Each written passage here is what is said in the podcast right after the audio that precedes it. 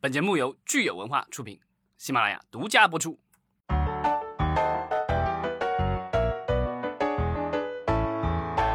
欢迎大家收听新一期的《影视观察者》，我是老张。Hello，大家好，我是石溪。今天我们的节目有请到了安蔚然，是我们的嘉宾，专门聊国产剧的哈，非常欢迎安。大家晚上好。嗯，这个感感谢大家周周日的大晚上来听我们的节目啊，呃，然后就是我们去年应该是，其实前年好像就没怎么聊剧，对吧？然后去年是我们聊了上半年的剧，然后啊，去年下半年的剧我们还没有聊，虽然现在已经二零二三年的二月份了，但我们还是回顾一下二零二二年的一个国产剧的情况。对，去年我们上一次请安来，其实是暑期结束之后，就是在大概九月份的时候，请安来讲过这个二零二二年上半年的整体的情况哈。那今天我们请安来，其实的确像老张说的是有两个维度吧，一个维度就是呃，我们从这个整体宏观市场的情况来看一看，就是已经走过了疫情的这个 国产剧新的动态哈。因为现在我们二零二三年呃开启的时候，大家也都知道是有一部这个爆款的《狂飙》出来，所以又有很多人对咱们国产剧是非常非常的欢迎哈，非常的热血沸腾的感觉。呃，那当然我们说这个疫情，其实二零二三年是疫情后时代，但是我们其实现在很多市场趋势是从二零二二年就开启的，所以我们会首先请安来呃从宏观上回顾二零二二年的一个整体的情况。那另一个维度呢，其实就是这个我们到具体的某一些项目、一些剧哈，安最后会给我们做一些推荐。那这些剧的话呢，可能有一些是未必是大家都耳熟能详的剧啊，它既包括像这个《三体》《狂飙》一样这样的呃大剧，但同时呢，其实也有一些是小众的，但是对咱们行业发展非常重要的一些剧，呃，安最后也会有点评到。所以我们今天其实内容还特别的多哈，就非常辛苦安。嗯，跟咱们一起来聊一聊国产剧。那那先说一下，就是整体啊，就是我我我个人这边对于去年一整年国产剧的一些呃整体的分析，就是首先从大的两个方向来说，它的状况是小爆不断。大爆独美，为什么说独美呢？是因为大爆的作品它非常的稀有少，因为大爆我们对它的定义还是需要全民去追剧，突破了年龄的壁垒、观剧的壁垒，有一些人群画像的互融啊。就是小爆剧各个圈层之间，比方说年轻人爱追的剧，年轻女性爱追的剧，可能二次元爱追的剧，就是类似于这种啊。就是所以呃，从项目层面来说，为什么有这个现象呢？哎，是因为其实整体的剧集的质量还是蛮高的，因为能出这些所有能算爆款以上的作品，相对来说它还是能形成一个集群效应，就是基本上数下来，比方说按照咱们季度来说，从开年开端开始发酵。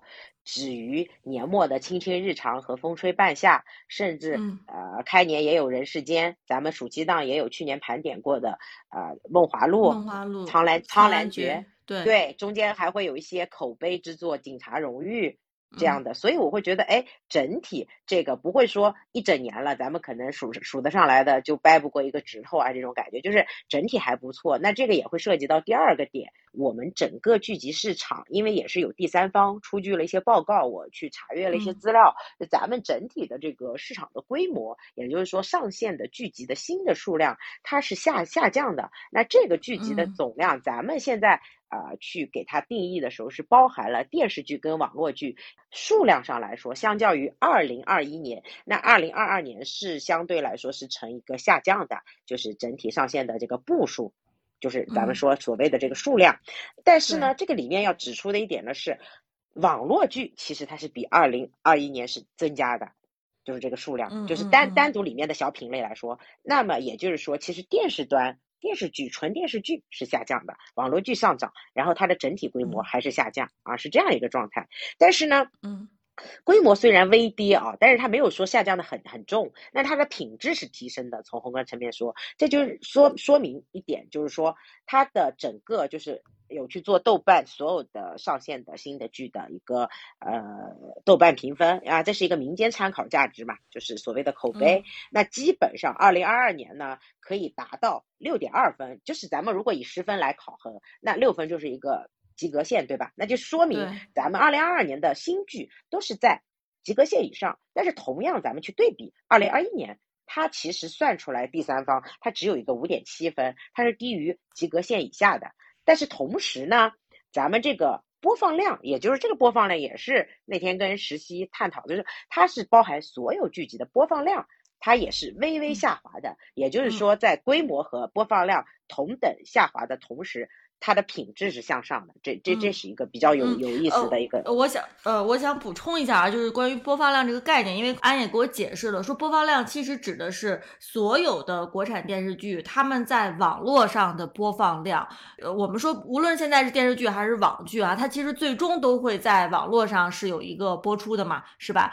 就是所以就是说，所有这些剧的话。最后，在网络上播放量的一个数据，那它其实跟收视率是完全不同的这个概念，是吧？因为我们知道现在很多网络剧，因为它不上电视电视台，所以它其实就是没有收视率。但是播放量恰恰就是能体现出来所有剧集、国产剧集在这个互联网平台上的一个表现。所以这个数据其实比收视率要更，我们说要更有效一些。是吧？呃，对，因为我补充一点，收视率它其实是一个，就是呃抽样调查，是一个样本样本的概念，就是无论你是说呃央视索福瑞啊，还是说就是其他的一些尼尔森啊，或者是呃现在比较流行 CVB 那种，就是它其实是有的是算城市收视率，有的是算全网收视率，它可能计算的维度不一样，但是他们的所有概念都是需要去给。就是抽样的那些用户加装上这个相应的设备之后，他才能提取到你有没有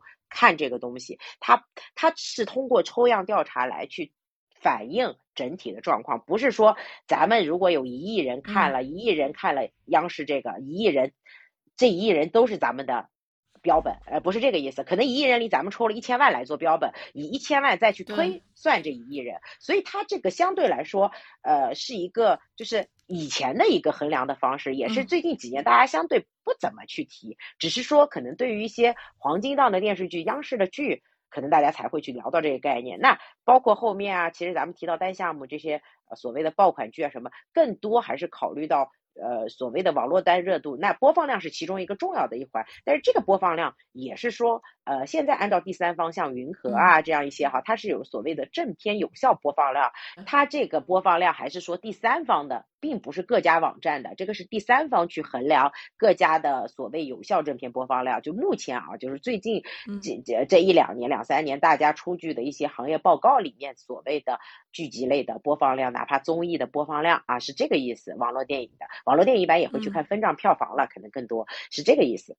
嗯。那我我我觉得我们可以分别来从这个去年的电视端的表现和这个平台端的表现，我们分呃分开来说一说好不好？先说这个电视端，安妮这边有什么点评？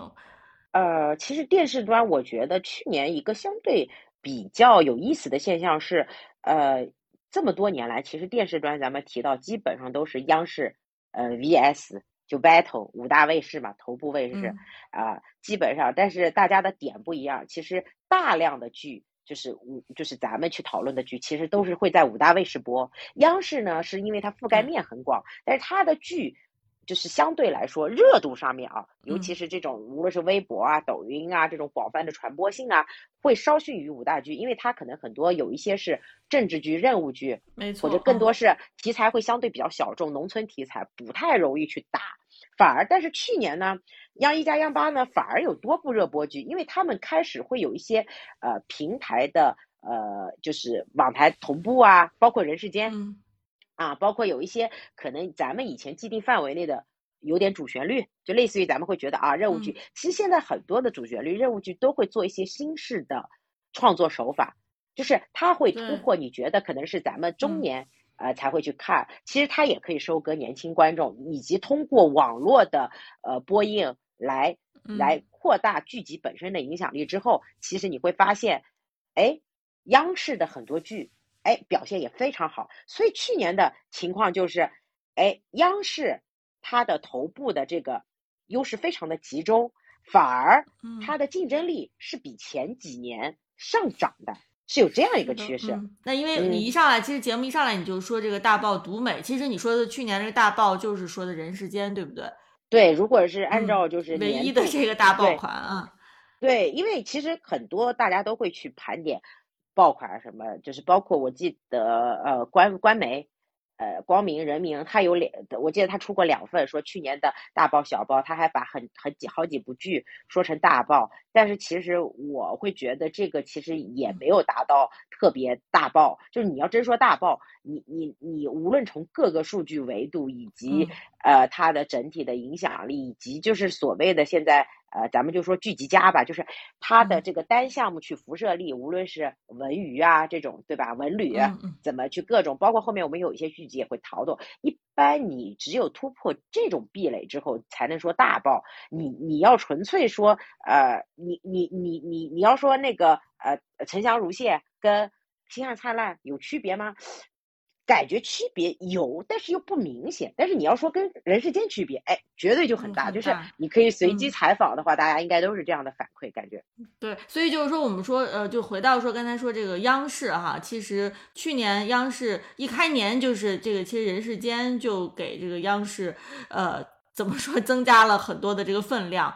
对，然后特别有意思，待会儿我们后边也会提到，二零一三年开年剧又是央视啊，狂飙啊，就是，所以你会觉得这个挺有意思的。要搁前几年，一般你记得吗？再往前倒腾倒腾，都是咱们提到的以前的一些剧，什么就是比方说可能七八年前都是《武媚娘传奇》啦，《人民的名义》啦，哎谁播的？湖南卫视播的是吧？就是你会有这种印象。那很少你说提到哎央视播一剧，因为央视播的剧是它收单一收视率非常高。对吧？像大山里但是你达不到这种，好像大家都会去讨论，都会去看啊。但是现在从去年开始，哎，央视的剧不仅热度高，收视高，哎，它热度也高，对吧？就是有这种感觉，嗯，对。那这个我问一下，这个是不是因为因为以前央视的话，它可能更多的是想要独播一些电视剧或什么的，那现在它好像跟呃几个视频平台就是有比较多的合作，包括你提到的这个人世间。和那个今年呃上半年这个已经热播的《狂飙》，好像都是爱奇艺独播是吧？然后再再跟那个网台同播的那种。他这个应该是他们也是参与了，有可能也是参，因为我看他们的这些项目，他们央视是也有出品公司的，而且呃应该是如果从审审查端的逻辑是，央视跟广电它是两套体系的，如果你在央视播是可以走央视的审查体系的。你可以不走广电的那套，有一些剧就是我觉得，尤其是现在因为审核呃机制的原因，其实尤其是类似于《狂飙》啊，前几年《人民的名义》啊，有一些其实也会涉及到一些删减啊这种啊，它两边可能如果是在自就是央视自有的平台播，它可能有一套自有的审查机制，相对来说感觉也更容易出一些。呃，爆款就这样一些好的项目去放这个上面播也不亏，因为你有可能放卫视播，走的是广电那套路线，有可能还会给你再进行一些删减，就是可能对于呃项目本身内容层面来说，它的那个受损折损率会更高一些，因为咱们相对来说对这些剧集还是会卡的比较严一些，但是如果你有一些呃就是所谓机关的背书。包括像当年《人民的名义》是最高检，那这次《狂飙》是呃政法委中央直接，然后你再有央视这套就是自审自查的话，就相对来说会好很多。就是，但我我我我注意到，好像最近央视播的不是，我不知道是不是我的观察是否准确啊？因为原来的这个《破冰行动》什么之类的这种，就是央视和网络同时播的，我记得当时都有两个版本，一个是电视台版，一个是网络版。集数上还有具体内容上是有差别的，但是我看最近的几部好像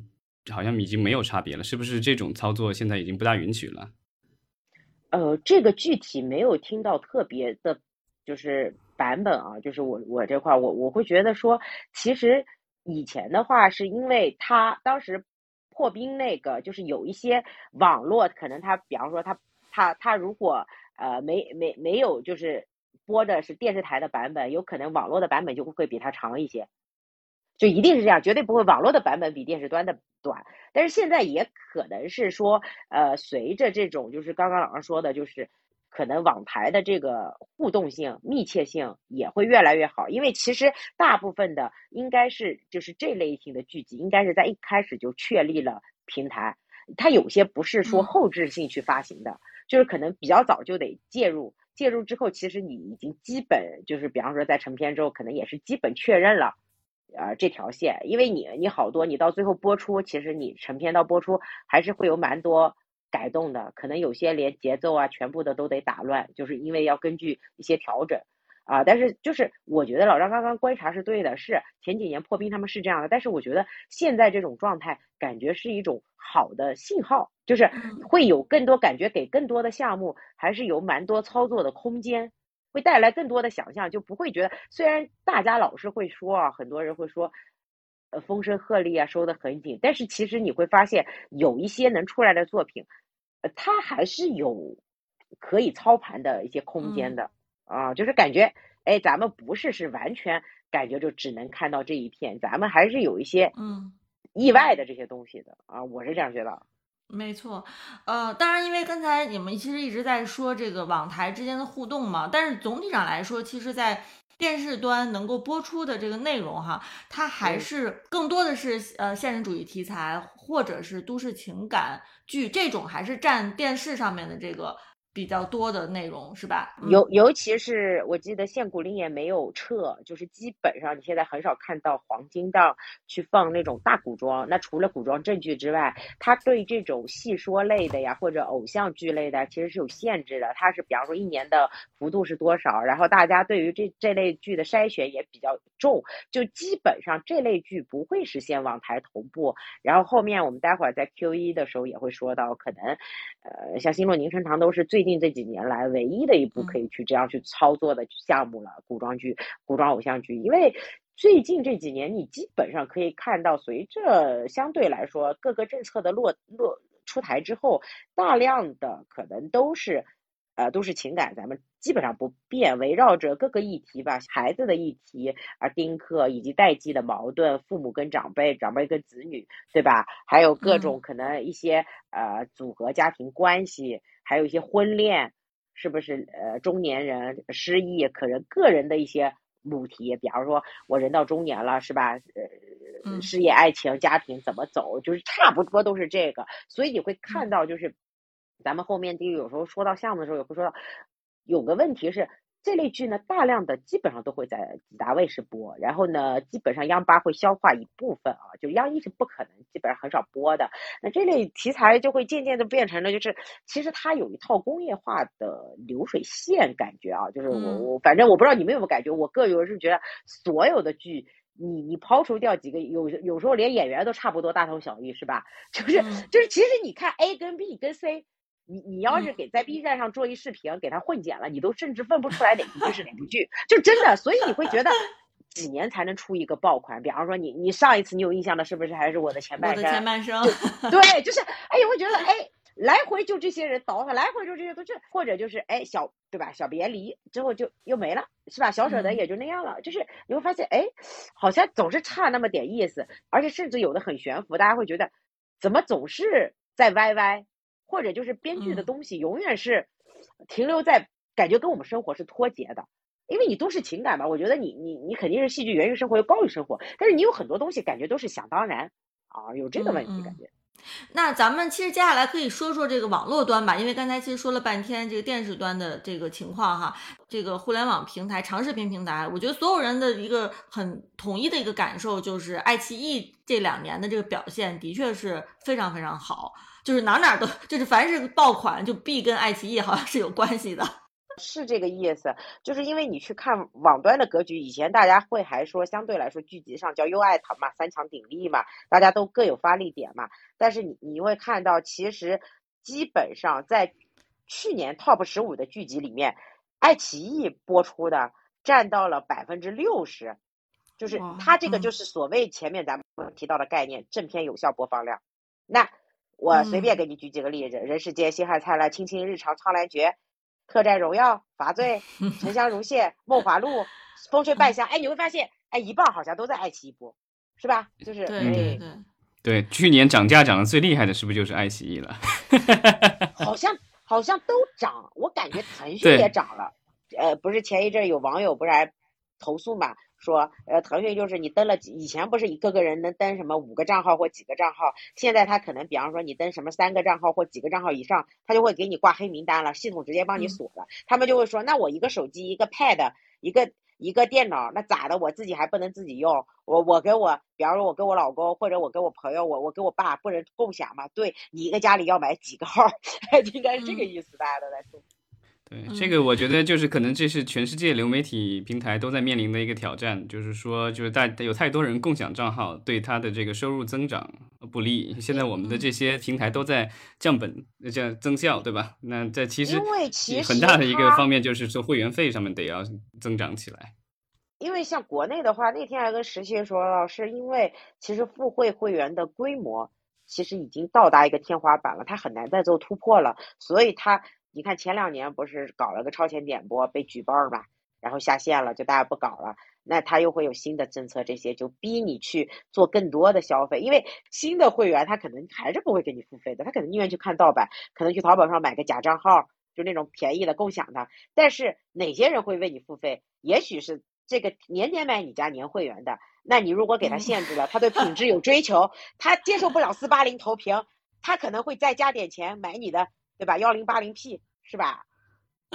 对，买那个要高等级的那个会员。我看到那个有一个有一个行业的报告，就说说这个就是因为这种就在电视机端看的那个是 OTT 嘛，然后就机顶盒样的这种。然后他说咱们这个国家好像这个平均每个用户的这个收入的话，其实一年才三十五元人民币，就大部分人都不大愿意买这个电视端的这个有。其实电视端是这样的，就是我理解为。如果我要电视端，就是买电视端，但是我这个投屏，其实投屏跟我电视端，电视端是你嵌在里面，或者我我在里面下它的软件，就是做超级端嘛，超级超级用户嘛。但是其实以前的时候，我我呃我我我通过我这个手机，我只买手机 app 端，我可以投屏的，我是通过一个媒介去连接的。但是不是我我直接在 OTT 上直接点进去的，是我这个手机的投屏投进去的，这个其实是两个概念。嗯，但是他们现在在模糊。不是，就是如果如果如果你要细算的话，其实你那个手机只是告诉电视一个地址让它去播放，但是其实是整体的播放是通过电视来完成的，所以其实理论上来说，它跟那个用那个客户端播。区别没有那么大，这个我觉得这个是为什么现在的这些平台突然，我觉得以前他们不在乎，是因为那时候还在抢用户，现在大家用户都增长不上去了，所以开始在较真儿了。嗯，对。然后还有一个就是他们不是还会在那个以前我们会员都免免免免免免广告，现在就是各个你无论是什么样的会员，他总会想各种办法给你广告，你用有些广告根本跳不过去。对，现在那个就是现在几乎所有的大热剧都是在这个片头曲播完以后，然后肯定会有几个广告，对吧？我看少的至少也得有个两三家，就是有个冠名的，然后还有几家赞助的，必须是这个口播一下，大概有几十秒的左右，甚至长的有一两分钟，然后之后才会进入正片。而且有的中插呀或者这种都跳不过去，你跳是无法跳的就是你用快进快不了。嗯，不过我觉得按照就是你们俩的说法，就是反正这些平台就都是一样的，就是没有哪家 是在这个方面做的特别优秀的哈。就是在都一样的情况下，如果要选一家平台买会员，那我听安刚才的这个意思就是说，那可能爱奇艺的这个会员相对来说从内容上还是能有保障的，是吧？它至少是一年到头，你这个季度看完这个剧，下个季度还会有能吸引你的剧。我觉得就是说，对于平台的这种。呃，捞钱方式吧，其实大家都不太满意。但是无论如何，我觉得呃，很多人还是至少会买呃一到两个流媒体平台的会员的。那可能爱奇艺在这方面的确就是是嗯，就做到了让大家觉得，哎，我必不可少的去买爱奇艺的会员，是吧？所以我觉得这就诠释了我们一直提倡的一个口号，叫内容为王，就是我们允许你割韭菜，但是你好歹。好歹有点人性的歌吧，就是你好歹给我看一些内容吧，就是因为这个也是说，我我也是随，就是还是采访了身边蛮多人的，包括可能业内从业者或者就普通的观众，各行各业的都有，就是呃，基本上几就是至少几十个样本以上，大家的反馈啊，就是那些人也是都买了市场，就是可能好好几个平台或一两个平台的是会员，他们的反馈都是。他们希望有持续的内容输出，是成为他们去购买季度甚至年度会员。我相信这个抽样调查应该也是可以去，就是所谓的扩大化去理解，因为这个心态是一样的。所以这个就是刚好又说到刚刚，就是奇异说完之后，那可以说一下其他几家平台。那比方说像优酷，优酷的逻辑是什么？优酷也会出一些爆剧，没说它不出。而且优酷这两年感觉它在剧集上面还是发力挺挺挺。挺猛的，但是他去年的话盘了一下，他有七部剧集是破热度破万的。刚刚说过，像优酷跟爱奇艺，他们自己也会去宣传。一般破万之后，就说明这个剧集至少是大热剧，以及基本上达到小爆的逻辑了。嗯，沉香而且优酷是这种是吧？对，重生之门、幸福到万家、点燃我问的，就是它涵盖的类型和题材也都蛮丰富的，可能有啊有有古装偶像、仙侠类的，那也会有一些悬疑类的，有农村题材的，也有都市偶像剧啊这种。那它二零二一年都还没有破万的剧集，你会看到就是它非常认真，而且包括我们去年暑期档的时候也说，它是押宝陈家如现年度剧王嘛，虽然未中，但是它也是热剧，就是 虽然没成为大爆剧，但是。也算小有声量吧，至少对吧？嗯，所以其实二零二二年优酷的这个成绩也是相当不错的哈，至少比二零二一年有了一个显著的一个提升。但是我感觉啊，就是优酷为什么就是你可以去搜一些民间的这些反馈啊，就是舆论反馈，就是广大网友对优酷的评价永远是，虽然它有一些不错的剧哈，但是优酷的剧集有一个最大的问题是它的营销是大于它的实际的产品。质量就是打个比方，我可能破万了，那我说实话，就是你们去衡量沉香如屑的破万，虽然说两个平台的，嗯，它的数据机制不一样，那沉香如屑的破万跟苍兰诀的破万，它相对来说，它的影响力，它的剧集本身的这个各个热度、各个维度还是有区别的，对吧？那为就是，但是你都是我们我们网站的年度代表呀，对不对？是是是，就是这个优酷的代表剧，可能和爱奇艺的这个头部代表剧还是呃有一些差距哈，在这个热度上。对对，其实它大量的都还是小爆，就是小圈层的小爆。比方说，其实它那个点燃我温暖你，算是它一个近期不错的都市偶像剧。就是可惜阿瑟又又又塌房了，对吧？CP 改呀，各种命运循环 CP 很出 圈，是这种他愿意去在很多维度去尝试啊。你看他做了呃两三年了吧，悬疑剧场是吧？也终于出了一部《重生之门》，豆瓣七点七，热度也破万了。张译主演的，跟王俊凯的，就相对还不错。但是你又达不到前两年咱们《隐秘的角落》沉默的真相这种出圈或者高口碑，就是他总是感觉差一口气儿。不是说他东西不好，挺好，但是没有最好。就是你们有没有这种感觉？就是感觉差那个临门一脚是吧？差那临门一脚啊！对酷的剧总有这种感觉，包括《幸福到万家》呀这种，都有这个感觉。嗯，对，之前好像还一直盛传这个优酷有可能会被阿里爸爸给给甩掉，对吧？盛传了一阵，有一阵还是盛传那个说是字节跳动会有可能考虑出手，但后来这个新闻就就消失了。坊间各种传言。对，因为他其实感觉裤子跟就是阿里收购之后，感觉它更多还是偏产品的思维在运营内容，就是就很多还是就是是吧？就是总有一种感觉，它是很像是一个，就是感觉上内容创作是需要有理，就是有理性，但是更多也是需要有感性层面的，因为它毕竟是一个呃艺术作品，除非你说我是做一个工业线的流水，在工业线的流水呢，它可能可以达到。完成你的基本任务可以达到良好，但是它绝对成不了一个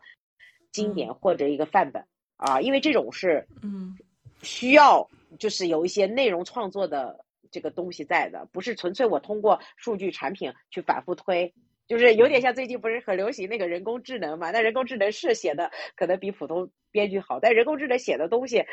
就是可能它无法完全去了解人类的情感，有很多点它可能对吧？但还是有差距的啊，个人。那我我个人感觉啊，就是我我身边的朋友感觉每一年要充优酷，主要是因为要看《乡村爱情》。哎，我我我这边有一个段子，是因为 优酷的会员现在我们都是淘宝八八会员，就是他打通阿里体系的唯一好处是他送优酷年年卡会员，否则的话我们不会单独花费去买，就很多人是这样的。我我也是，其实我也是那个八八会员才得到的这免费的这优酷，但是依然很少。我以前就是那个只是在手机端和那个就是电脑端 PC 端的，然后如果要在电视端看的话，还是要额外付钱。我有几年我还额外买了这个大大屏的这个会员，后来发现使用率太低了，最后就停掉了，就只保留了这个 PC 和手机端的这个会员，就是免费送。看这个就是。还是说到前面那个使用频率低，为什么？因为没有优质的内容吸引你，对吧？这个又回归到还是内容本身。对，主要是我我也看不进去乡村爱情。但如果跟刚才像安说到的这种，就是做产品的这个思维哈，那我想这个腾讯的这个思路其实就更加是做产品吧，因为它都是这个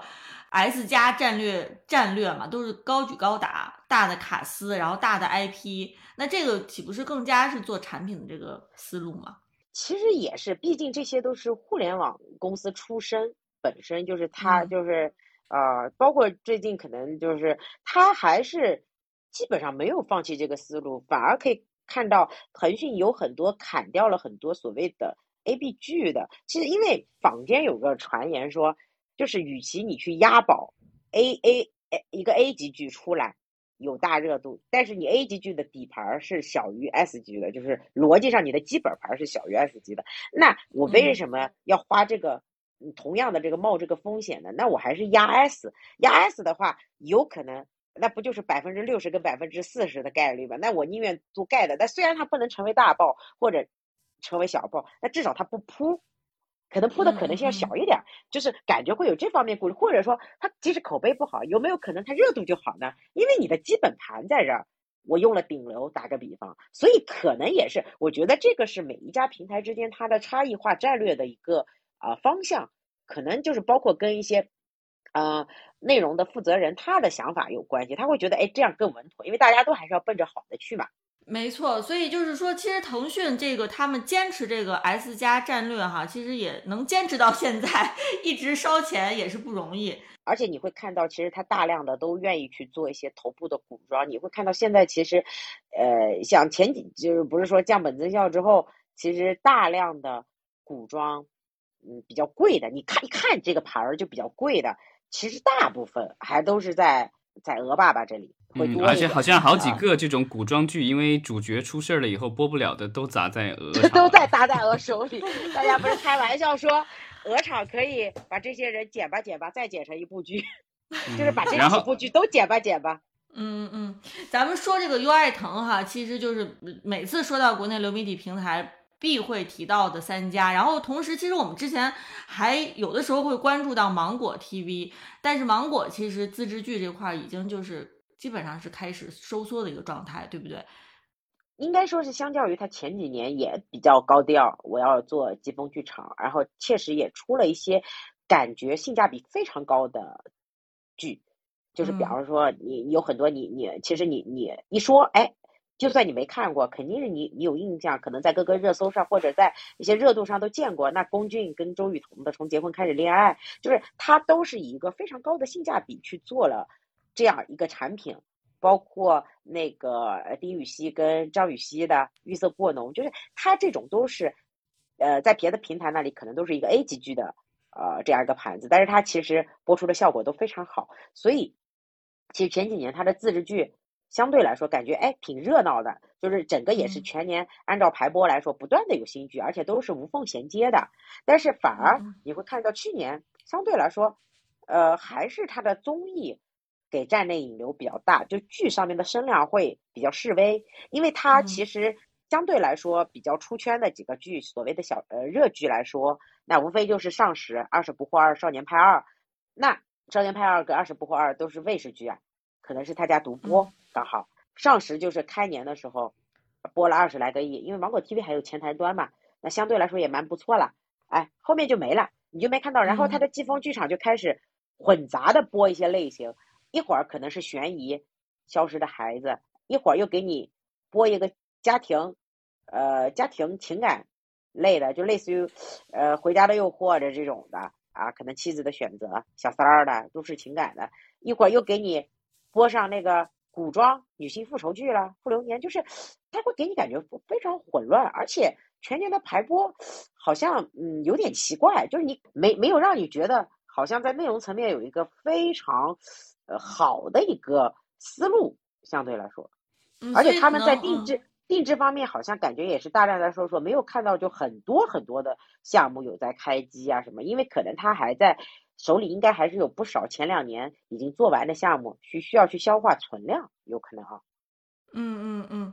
咱们其实刚才说了电视端，说了这个互联网这个流媒体平台这这块儿的情况啊，我觉得咱们接下来可以把这个去年呃聚集公司呃看看安这边有没有想统一点评的，就是因为我觉得剧集公司可能对于咱们业内的很多听友来说是比较重要的，就是看看哪些公司是特别活跃、业绩特别好的，咱们可以简单的来点评一下。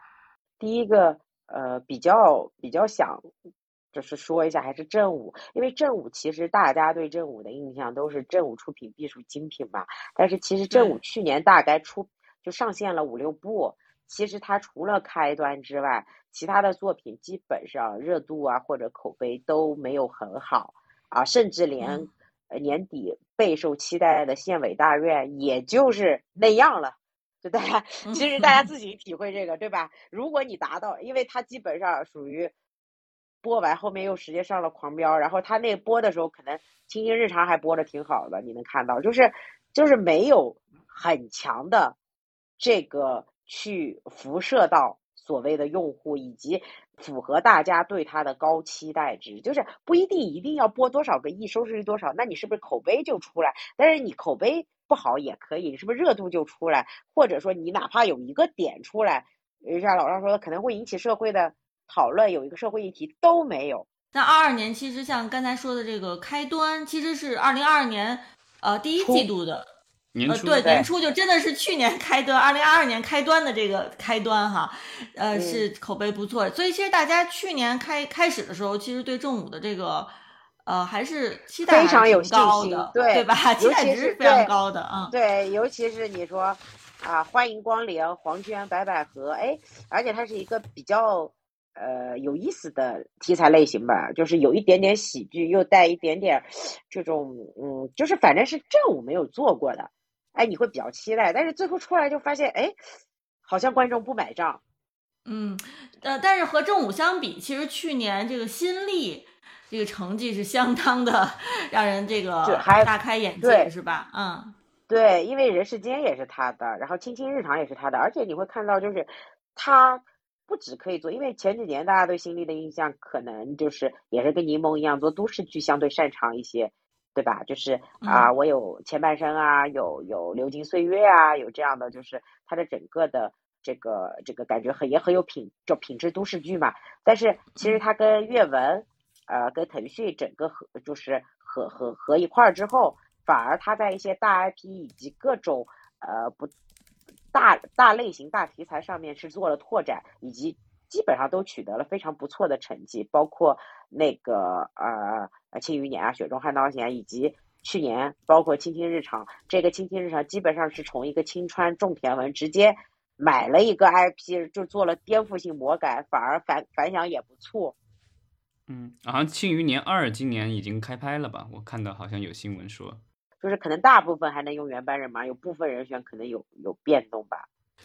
嗯，刚才俺也说到了这个柠檬哈，柠檬其实他们去年的成绩也还挺不错的。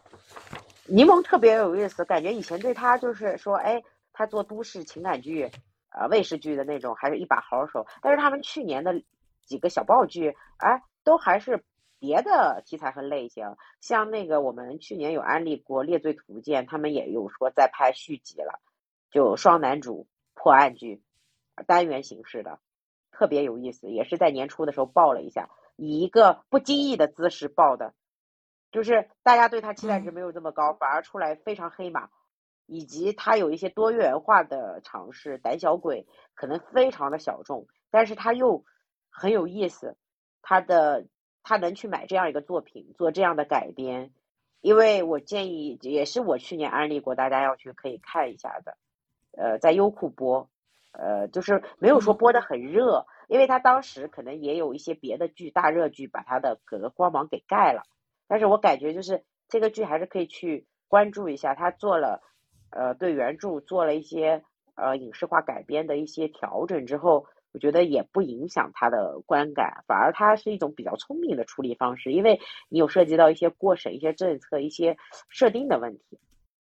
所以其实我们看说，呃，二零二二年哈，其实无论从电视还是网络端，还是从这个呃剧集的公司层面上，其实都是有一些新的动态的。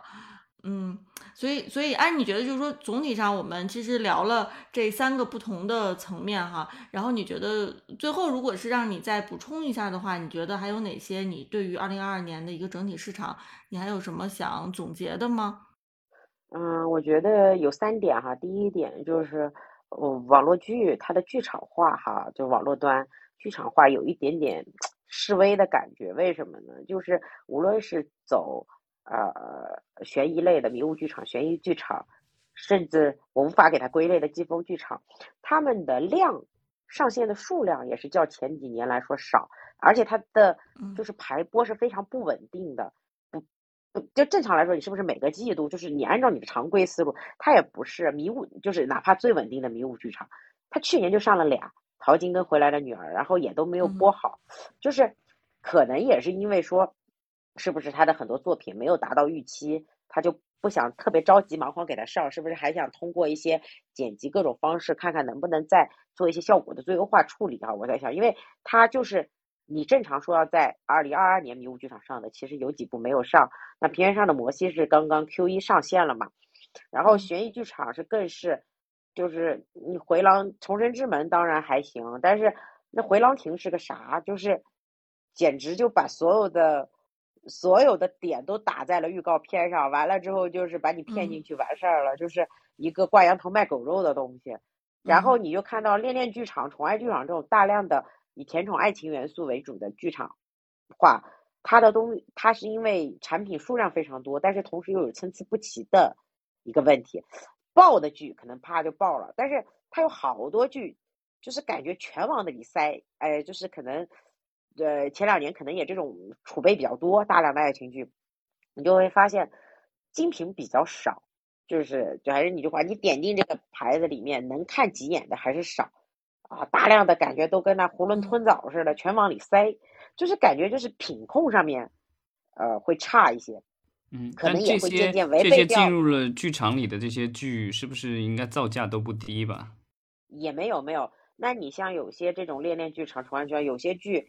还是它有它有就是阶梯式分布的。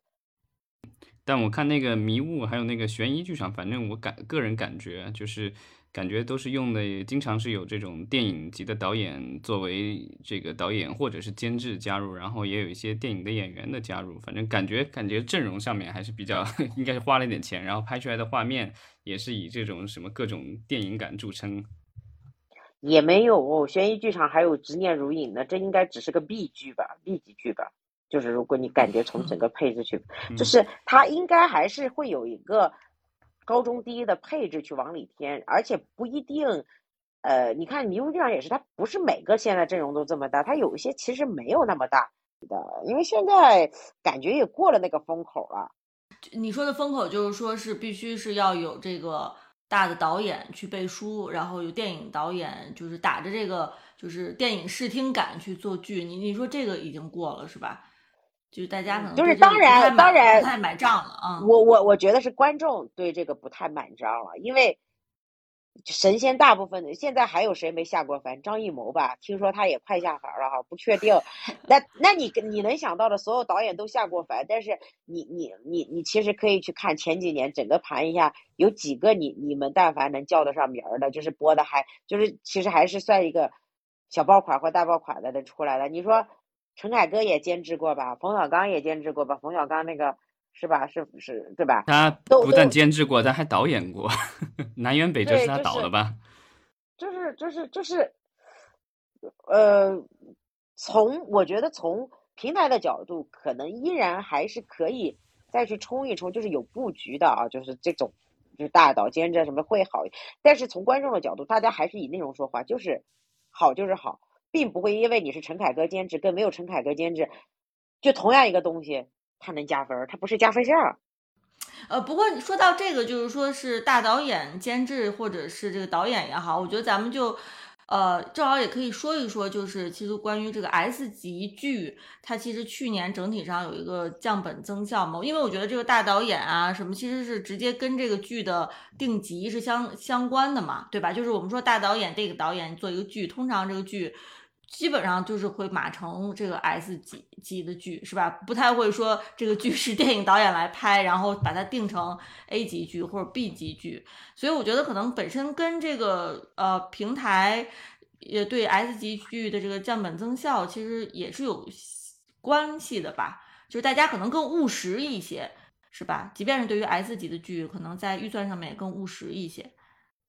肯肯定就是因为平台现在就是刚刚像清明老师说。都在想办法搞钱了，对吧？就是薅我们会员的羊毛，已有会员的羊毛，就怎么薅怎么来。就是那你这个项目上可有可无的肯定砍，一定要开的，看看是不是贵了，贵了就稍微再减减。然后这种嗯 A 级的那没必要的也就少开吧。就咱还是整体保一下项目的品质，品控很重要。然后同时又把大量的压力转转接给偏方，就所以鼓励大家去做。呃，分账剧的赛道，短剧的赛道，因为这样的话，或者说做版权完了之后，你过来我给你评级，这样的话有钱大家一起赚，哎，有风险你片方自己扛，这算盘是吧？打的挺好。嗯嗯，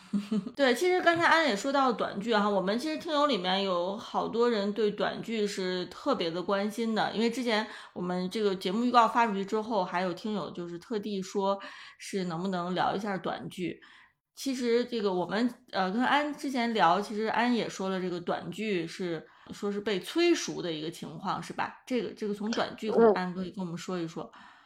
就是不是？我是觉得他为什么叫被催熟呢？是因为他可能本来还不会这么快，就是他可能需要阶段性嘛。那就是因为。这这两年太收缩了，导致那你我不能完全无所出，那有可能很多的头部或者中部的公司也会去做一些这样的事情。那当然，本身有一些专门做短剧的公司，它本来一直就在做这个事儿，而且可能相对来说，你看从平台层面，优酷、腾讯跟芒果三家，其实对短剧这一块还就是横屏短剧来说，就还挺看重的，各自也是有出了一些呃计划的。那优酷都有。说扶摇计划呀，什么就是他们还会专门去做一些呃短剧的这个想想做试图做一些品牌化或剧场化的打造，因为可能更多去考虑一些商务层面的合作，做一些商业模式的开发。因为他们去年也是做了蛮不错的项目，此前的话，呃，去年的话基本上就是腾讯嘛，拜托了别宠我三季就。就分了三千多万以上，是一个就是感觉跟业界的标杆。此前不是是他们大唐小吃货一千多万嘛，就感觉腾讯好像在这个钱上面挺出名的。那优酷去去年年底的时候上了一个民国的千金丫鬟，他就分了一千多万，就还蛮火的。而且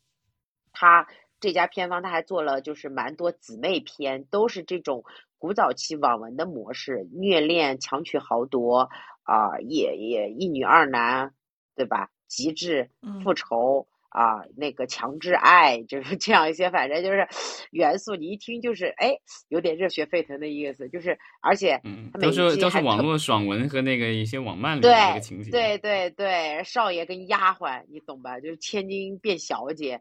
对吧？画皮，我这复仇回来啊！他们就是，然后马上要上一个《步步为县》，也是今年年初就会跟上。就是他们其实还是蛮多的，去年也出了《致命主妇》，类似于《回家的诱惑》这种，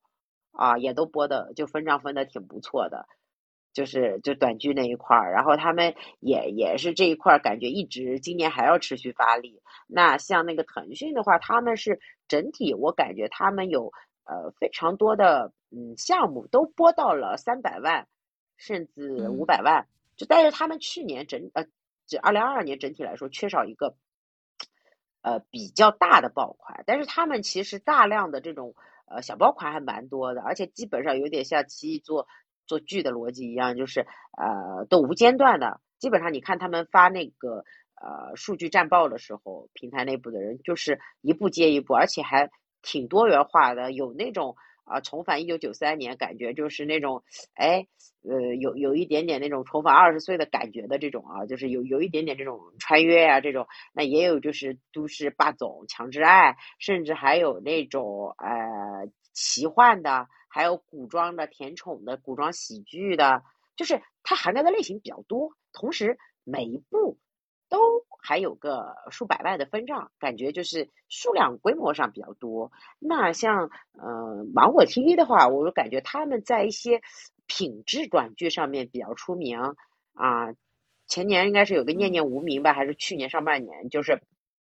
有个无糖，就是也让无糖这家公司在 to B 圈还稍微小出了一下圈嘛，就做了几个不错的剧。那去，然后马上去年下半年又来了一个虚言，就基本上你那么多人去打分都能打出七点四，你想这是个短剧呀，就是你在这个维持住，相信这些短剧的营销预算也没有这么高，我去大量去做这个豆瓣的口碑维护也挺费钱的，所以就感觉这个数据还是。蛮真实的，就会感觉说，哎，芒果 TV 还是有不错的，也期待，就是我也挺期待他们今年还会有什么样的项目给人惊喜。像他这两个项目，虽然都是古装，它其实的内容层面还蛮不一样的。有一个是杀手的故事啊，就是什么杀手版史密斯夫妇啊，那有一个你可能都就是完全不同的，只是大家都是古装。啊，但是他能在古装里面做出这种优质的品控的，确实不容易，因为古装相对比现代戏还是要费钱一些，同时你又是短剧这种产品属性，还是要对成本控制也是非常的严格的，对吧？否则你就容易容易容易亏钱嘛。嗯，当然你说的这个呃优腾芒的他们的这个短剧这是横屏短剧跟。呃，快手、抖音的这种竖屏短剧其实又是完全不同的，对吧？所以其实我们也可以来说一说这个快手和抖音的这种竖屏短剧。感觉快手、抖音的短剧，就是我不知道你们有没有看，就是大部分其实它有公布数据说，快手去年大概有一百多部都是破亿了的短剧，就播放量哈。然后那个抖音是大概他们下半年数据没有出，我找到一个上半。呃，到十月份还不到一点的，就大概大概三分之二数据是大概五十五不破，但是它肯定全年的话会略少于快手，但是也也不少。也就是说，其实它这一类产品属性在这个短视频上也是非常受欢迎的。但是同时你会发现啊，大量的这种剧，它的你去看它的账号啊和孵化的公司，可能很多都是 MCN。或者那个红人，红人直接自己就做了，它不是这个横屏的逻辑，相对还是一个影视公司我去做的，它还是有讲究的。可能可能你你还算是个剧组吧，我觉得，那你好多竖屏的，真的就感觉支一个盆儿，或者我就在我我就在一办公室，我就录录上了，就特别的素素人化，以及以及以及非专业化，但是。其实抖音去年有跟柠檬合作一个短剧剧场，一直在播。最近前一阵还在播，年初杨蓉主演二十九，他们会应该是持续性全年常年去孵化这种呃嗯不同系列的短剧，他剧场就会可能是以女性视角去做，就是你会看到哎，可能他们也会去挑一些专业的影视公司去做一些更加精致的竖屏内容。而不是可能仅仅满足于 MCN 去创作这样一些可能在流量层面确实很大，但是它在内容层面其实并没有那么的精良的东西。嗯，对我之前看到有一些报告就说，这个 MC 公 CN 公司去做这些竖屏的短剧，其实主要它一方面是平台有支持，然后会给一些分账或什么之类的奖励，如果播得好的话。那另外一方面的话，其实他们是利用了他们的这手上的这些红人，然后一些演员啊，还有一些其自己的这些自有的账号去做这个，嗯，这个直播带货，这个好像是他们收入的很大的一部分来源。对对，所以也是，我觉得前一阵我跟十七聊的时候说，横屏短剧跟竖屏短剧它的商业模式也是不一样的，而且你不同的呃项目或者你看刚刚像抖音，有可能啊，就是。柠檬的这个定制剧场，可能跟别的 MCN 纯粹自己，我我我直接一个账号，我直接做一个短剧，或者什么我总裁来了，或者我什么妻子的选择，这种有可能它的收入方式、计算方式也都是不一样的，并并不一定是一样，因为它有可能有一些别的。合作，比方说是不是就是我理解为啊，就是我我我可能也是就是比较主观去猜测说，是不是有一些专项基金剧场的这些支持幅度也也也不是纯流量，流量可能是有收入，那其他的这些，比方说是不是有一些商务如果找过来，你是剧场吧，咱们怎么去分成？它的可能收入方式是多元化的，因为有可能你这种。呃，这种影视公司的品牌剧场有可能就不会做直播哈，我在猜，因为它还是要打造一个精品内容的，那它可能它的变现模式可能跟传统的这 MCN 的去做这个竖屏短剧还是会有区别的。呃，对，所以就是我们其实二零二三年就是短剧可能也会有一些新的发展吧，咱们可能在持续关注，就是包括说。快手和抖音他们的短剧，呃，能不能就是在精品化，然后精品化到什么程度哈？可能这个是咱们二零二三年会关注的一个方向。对，可以去看看，抖音都跟头部公司合作了，到时候快手看有没有一些新的这个信号释放出来，因为这两家是属于王不见王嘛，因为就属于直系竞争对手。那横屏的那三家也可以看一看他们今年的一些项目。看看能谁谁能出来一些比较好的呃，或者说有影响力的作品。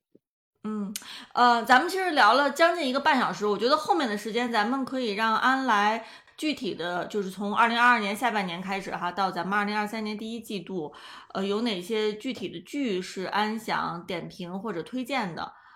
嗯，我觉得就是有一些大热剧，我就不说了，因为大家肯定都会去看哈。就前面说到这些，包括什么《风吹半夏》呀、《人世间》这些，大家肯定都看过。我我想推荐一些相对啊，相对会没有那么热的剧，但是同时我又觉得，呃，是对市场也好，或者对我们观众来说是值得去看一眼的。啊，那第一个就是爱奇艺《唐朝诡事录》，这个是由那个长信这块儿，郭靖宇导演这块儿做的一个古装探案剧，它是一个单元剧的模式。呃，现在呢，然后当时播的时候，可能就是大家一开始，因为它也没有特别多的营销，大家没有很关注，反而是它上线之后。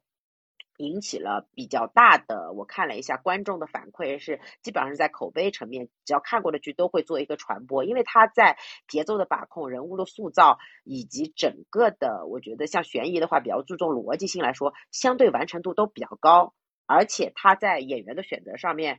也没有去一味的呃贴这种流量呀或者怎么样，它整体还是会比较的呃感觉啊，我在他用演员上面比较的。便宜，但是同时又取得了一个比较好的效果，啊，然后他这个对这个剧好像我印象当中好像就是我感觉好像不少的影视的公众号都有推荐这个剧，但是好像普通的观众的这个讨论的热度好像不是那么高，我的感觉。呃，就是如果它是属于圈层的一个算是小报吧，因为其实你喜欢看探案剧的，呃，国产剧的那帮观众哈，其实也。还都在推荐，因为我有去一些豆瓣的小组逛啊什么，大家都会有讨论。然后它就有点像《神探狄仁杰》和《少年包青天》那种感觉的，就把它就是对标。然后它其实去年去年年底的时候，因为它是去年相对下半年播的嘛，然后它很快就在抖音推了一个，因为它里面有两个男主，相当于双男主剧嘛。然后它里面的其中一个男主，因为是郭靖宇导演的弟弟嘛，杨志刚嘛。杨志刚老师嘛，所以他其实就直接根据其中的一个男主做了一个抖，以他为名的，就是以他那个角色为为片名，以及做了一个就相对于来说衍生吧，咱们从那个上面衍生系列的抖音短剧，然后直接就在去年的时候也上了，然后还挺高热度的。然后他现在也在做第二部。这种是不是套拍的呀？就是我之我之前听到有一些做剧的这个朋友说，现在他们就比较流行这个，就是去套拍啊，这个长剧。然后套拍一个网络电影或者是这种短剧什么之类的，我不知道这个是不是也是套拍的这种。具体是不是套拍我不清楚，但是它时间上限还间隔蛮短的。但是它是个短剧的话，本身完成度应该也也就是相对来说没有那么高。了解。然后还有第二个就是，呃，想去推荐 B 站有一个叫三月有了新工作，这是一个豆瓣评分在在八点四左右的，但是同时呃又是比较有意思，它的导演是。呃，那个也是导了那个我在他乡挺好的这个导演，就他的每一部作品感觉都品质上还挺挺有保证的，是在芒果 TV 的一个导演。啊，他是一个以殡葬为主题的，就他整体的风格是非常的治愈和温暖的，就是也没有特别大的流量艺人啊，就是周依然嘛，就是也不是很火的那种小花儿，然后他的感觉啊，整体的质感会非常的像台剧，台湾台湾的那种感觉调调。就是是一个年轻人，我刚毕业，我我我选择了这样一份职业，然后我遇到的家庭的问题、父母的代际之间的矛盾，以及我在这个职场遇见的很多的喜怒哀乐事件，还有我遇到我我我我的这些同事们或者这个这个这个职场的一些困惑，它是这样一个东西，而且它其实更多的是一个女性个人的成长。他这个，我这个职业是我的一个，呃，一一道一道议题，并不是我在这个职场中，我不是杜拉拉，你明白吗？我不是杜拉拉升职记，我我没有人要陷害我，就是就是没有没有人要跟我去抢一份方案，他不是这种，可能更多的还是去。我觉得我们的很多听友应该都已经不记得杜拉拉是什么剧了，好多年前的剧了。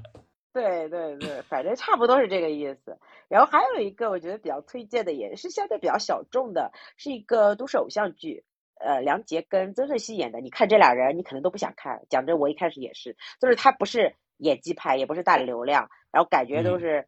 可能都也没啥 CP 感，你第一印象。但是他们这个剧吧，叫我可能遇到了救星，它非常有意思。我建议大家就是喜欢呃这类题材和类型的，可以去看一看。是因为它它作为都市爱情剧的话，虽然有一定 drama 的设定，但是它在这个基础上面是有嗯非常接地气的。细节的这个剧情的去描，就是描述描述的是有非常多落地，以及我会觉得他会非常，就是他怎怎么做到一种又好像悬浮化，但是同时又非常生活流的这种气质的，非常难得，就是又是让你觉得你是有你知道一个情感的共鸣，或者你你是能有一些叫人情味儿，他的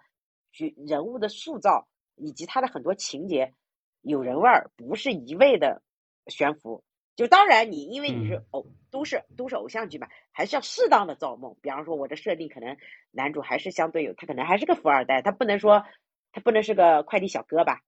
快递小哥也是他来体验生活，这个我能理解。但是你有里面有很多别的东西，我觉得包括他俩的整个 CP 线的刻画都非常有意思，我觉得可以去看看。嗯，还有一个就是呃奈飞的一个女性悬疑剧啊，就又是台剧，台剧就最近几年总出一些比较有意思的，可能。他们在尺度啊和内容上面更大胆一些，也也会更加自由一些。叫他和他的他，就是呃徐伟宁演的，呃悬疑剧就不能剧透太多啊。但是我觉得他们能在悬疑剧，包括去年我们也说过周渝民那个个逆局什么，就是他们每年都能出一些呃完全不同内容的。包括我与恶的距离，奈飞去年出的那个，我记得那个林心如的那个悬疑剧，华灯初上，华灯初上，刚开始好像还不错，对，然后但后来好像他分了几几部上的，对吧？好像我对对，印象中后来几两三部就不行了，是的，热度一下就下来了，是是，所以我就觉得这个也可以去关注一下，因为它的那个设定啊，包括它很多呃，这个都是你在内地的国产剧你可能看不到。所以我觉得可以去作为一个补充，喜欢看这种题材类型的人，因为因为基本上在现有的最近几年的应该都看不到吧，我们应该做不了这种这种项目。嗯，对，就审查制度下面的话，有一些东西碰不了。对对对，还可以去关注一下。好，那我觉得就是二零二二年的这个就是剧集，咱们就差不多聊到这儿吧。然后现在我们已经是二零二三年的二月了，咱们可以顺便聊一聊，最后就是咱们聊一聊就是 Q 一二零二三年第一季度的有国产剧，对吧？已经开播了，也即将开播的，咱们可以聊一聊。嗯，我觉得就想说三个项目吧。三个项目说完之后呢，还有一类型想简单说一句，就是一就是狂飙，不用说了，就是我感觉我们都可以去预测吧，它可能今年没有剧能超过它了。虽然它一月一月才播，这种断层级、现象级的数据的记录，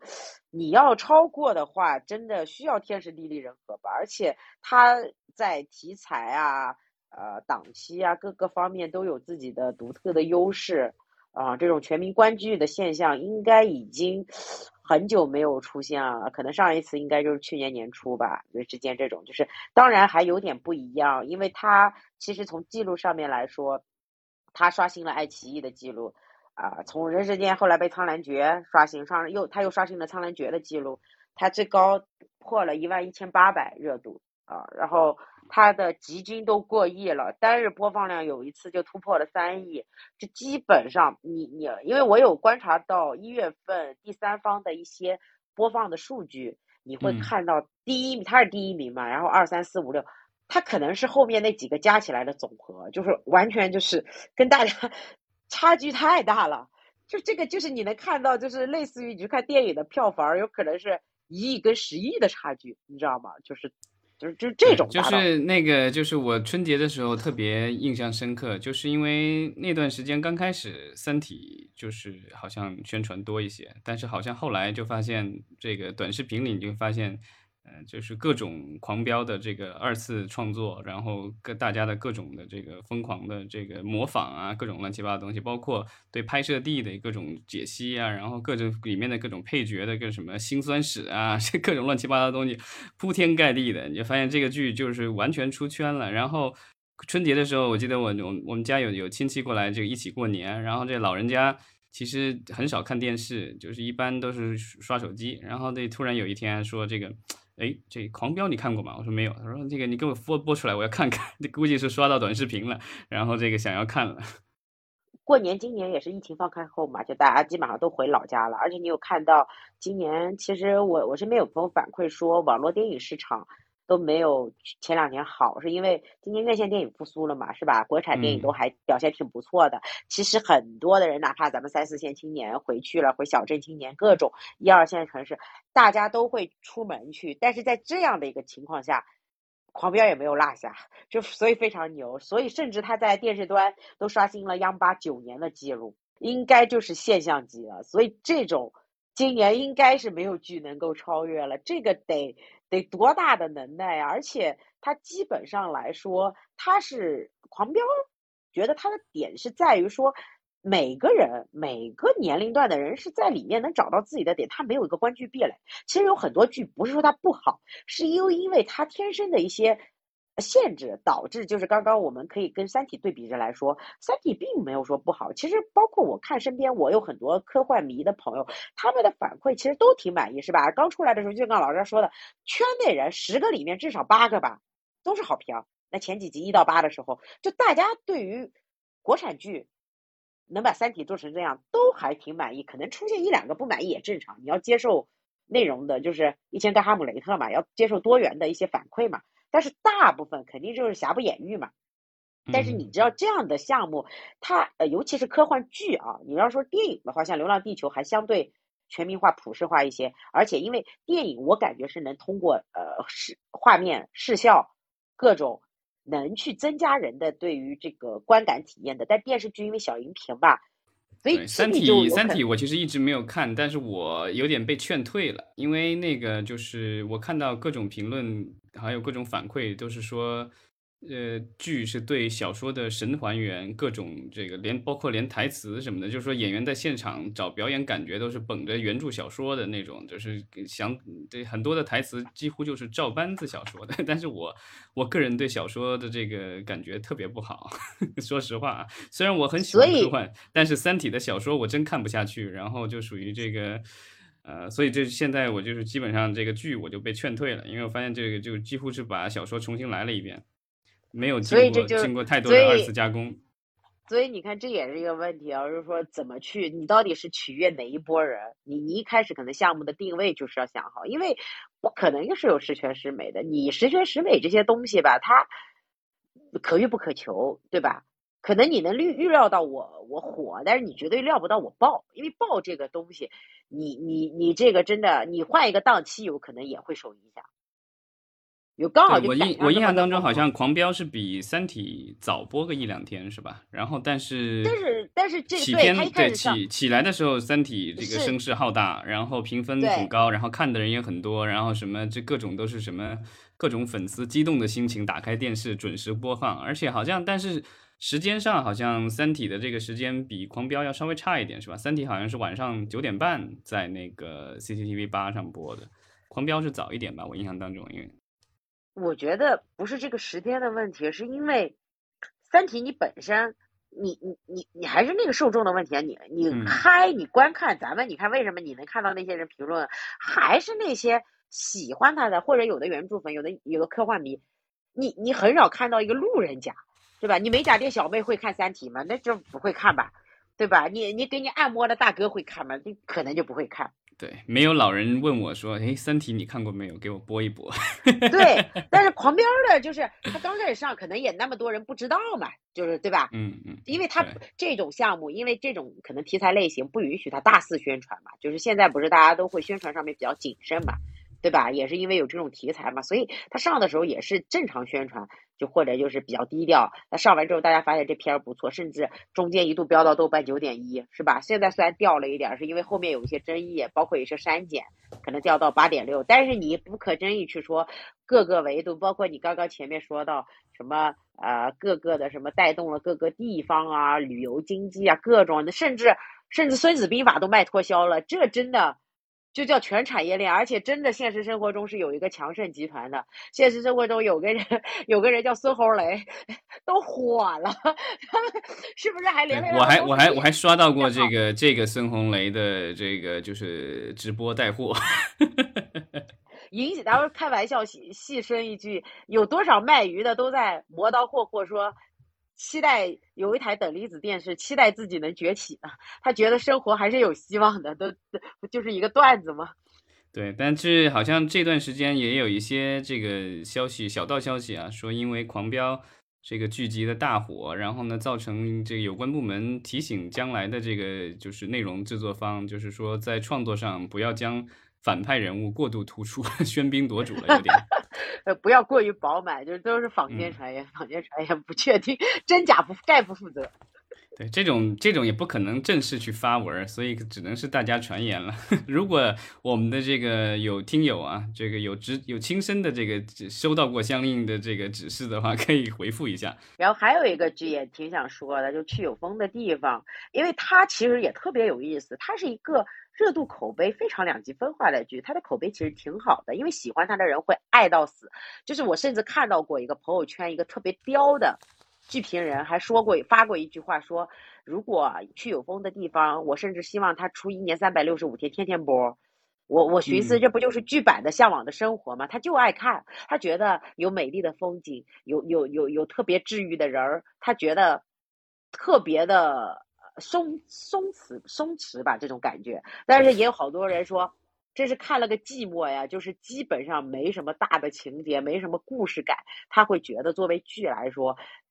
啊，尤其是你觉得李现家、刘亦菲，你还想看俊男美女什么的谈情说爱，就感觉还是没有达到他想象中那种。对，但是但是这个剧在宣传的时候，我记得有一个点让我对他印象深刻，记住了他，因为他说这是刘亦菲。从业二十来年以来，唯一的一部就是电视剧上面啊，唯一的一部是时装剧。现代剧，对对 对。所以你看，他无论是营销啊，或者基本上后面的讨论度，都变成除了云南美景之外，都变成刘亦菲好美啊。所以你觉得，就是，所以它是一个很奇怪的剧。为什么要拿出来说的？是因为可能很多的讨论点都不在剧情本身，都变成。天仙真的无死角美女啊，她这衣服同款挺好看，但云南好美，好想去大理啊。但是你看，你同样去，咱们就说回去啊，你同样说回狂飙，那人家都在说高启强的人生了，就是是跟剧情相关的嘛。永远不要低估一个低学历的人，就是大家还是从剧情故事本身去延伸开来的，对吧？就是你这个其实已经脱离了你本身剧的东西了，是你演员本来就长得好看，是你这个风景本来就美，那是啥？那是云南本地旅游片儿吗？对吧？嗯，但这个可能就是我觉得这个怎么说呢？这种俊男靓女的爱情故事本来跟大家就有一定的距离。还有一个点特别有意思，他那个 CVB 的收视率平均零点四五零，创了湖南卫视黄金档开年剧九年最低，再跟前面对比一下，破了央八九年收视记录，所以都很有意思这些数据一对比。